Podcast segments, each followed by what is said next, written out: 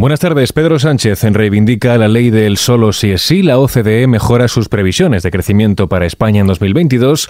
Los presupuestos garantizan su aprobación y Bruselas propone un nuevo tope al precio de las compras de gas. ISFM Noticias con Jorge Quiroga. Pedro Sánchez reivindica la ley del solo sí es sí. El presidente del gobierno ha vuelto a defender la ley en medio de la polémica generada por su aplicación, al señalar que su principal objetivo es reforzar la seguridad de las mujeres frente a las agresiones y que nunca más una víctima sea cuestionada. Hay un pacto de Estado contra la violencia de género y también una ley integral de garantía de la libertad sexual que tiene como principal objetivo reforzar la seguridad de las mujeres frente a las agresiones sexuales y que nunca más una víctima sea cuestionada. En definitiva, somos un país pionero en igualdad y una referencia que acompaña, no solamente con palabras, sino con hechos, nuestro compromiso feminista. Por su parte, Feijóo ha acusado a Sánchez de corromper las instituciones. El líder popular asegura que no hay ninguna que no esté embadurnada de un barniz de indignidad, arrastrando con ello a toda la nación para seguir en la Moncloa. Hablamos ahora sobre economía. Bruselas avala el presupuesto español para 2023. La Comisión Europea ha dado su visto bueno al borrador de las cuentas del Estado tras constatar que cumple con su recomendación de limitar el aumento del gasto público. No obstante, le insta, como al resto de países, a centrar sus medidas para abaratar la energía a los más vulnerables para evitar que suba la deuda. Mientras, como decíamos, los presupuestos garantizan su aprobación, el proyecto para 2023 tiene ya asegurado su visto bueno en el Congreso tras los acuerdos alcanzados por el Gobierno con Bildu y PDCAT, que implica la subida de las pensiones no contributivas y la gratuidad del autobús estatal. Por su parte, María Jesús Montero ve insuficientes las ayudas para un tercio de las hipotecas variables. La ministra de Hacienda considera que la medida autorizada por el Consejo de Ministros supone un buen equilibrio del gobierno con las entidades financieras con las que ha alcanzado, dice, un principio de acuerdo para que las apliquen de forma voluntaria. La ministra y vicepresidenta Nerea Calviño explicaba de esta forma la medida. Lo cierto es que se ha producido un alza muy acelerada del Euribor y con ello de la carga financiera de los hogares con hipotecas a tipo variable, que son 3.700.000 en España. Este aumento de los tipos tiene un impacto significativo en la situación financiera de algunas familias, especialmente las que tienen un menor nivel de renta. Quiero ser muy clara, las medidas que adoptamos hoy en el Consejo de Ministros no responden a un riesgo o a un impacto macroeconómico por esta subida de los tipos de interés. Calviño ha recordado que pueden beneficiar a casi 1,5 millones de personas que tienen hipotecas a tipo variable, lo que según cálculos del Gobierno representa cerca de un tercio del total.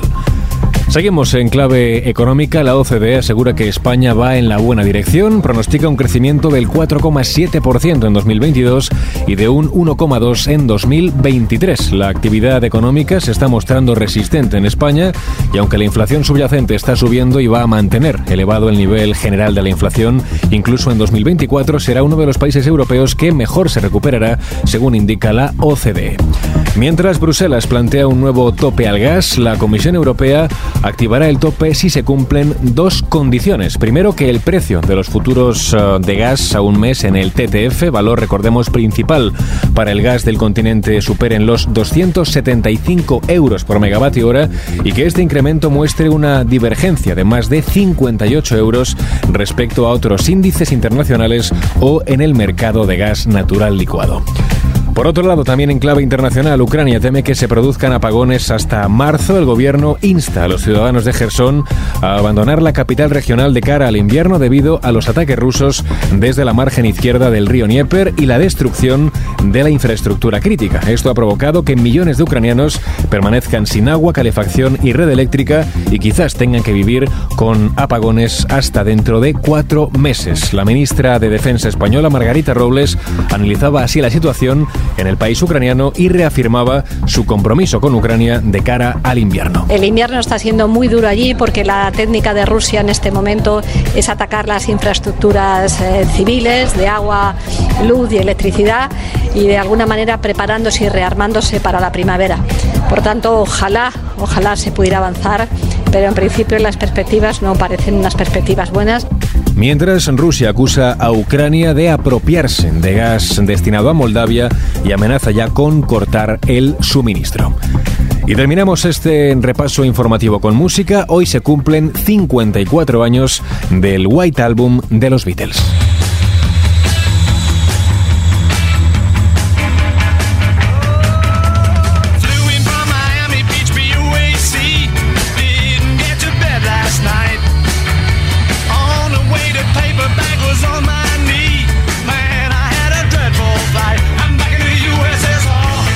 Después de haber completado un disco conceptual tan desafiante con Sgt. Pepper's Lonely Hearts Club Band, los Beatles toman el camino opuesto al no luchar por la perfección. Adoptan un enfoque más atrevido al no ajustar su composición a ningún estilo o concepto en particular.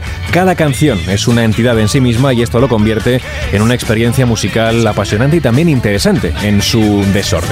Nunca antes un disco de rock había sido tan autorreflexivo o tan irónico. La parodia, por ejemplo, de los Beach Boys con Back in the USSR que escuchamos de fondo o la parodia británica Anger Blues juegan al doble sentido por lo que nunca está claro si se trata de tributos afectuosos o de sátiras perversas. Lennon entrega dos de sus mejores baladas con Dear Prudence o Julia, celebra también el culto a los Beatles con Glass Onion y con Cry Baby Cry rivaliza con Sid Barrett.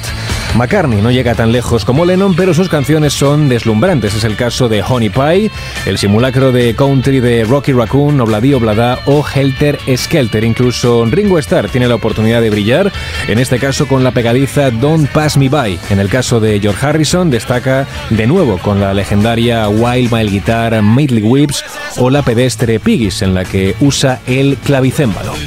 En definitiva, la fuerza de este álbum de los Beatles se radica sobre todo en su diversidad, frescura y también esa falta o aparente falta de perfección. Con este último apunte musical lo dejamos. Gustavo Luna estuvo en la realización de este podcast. La información continúa actualizada en los boletines de XFM.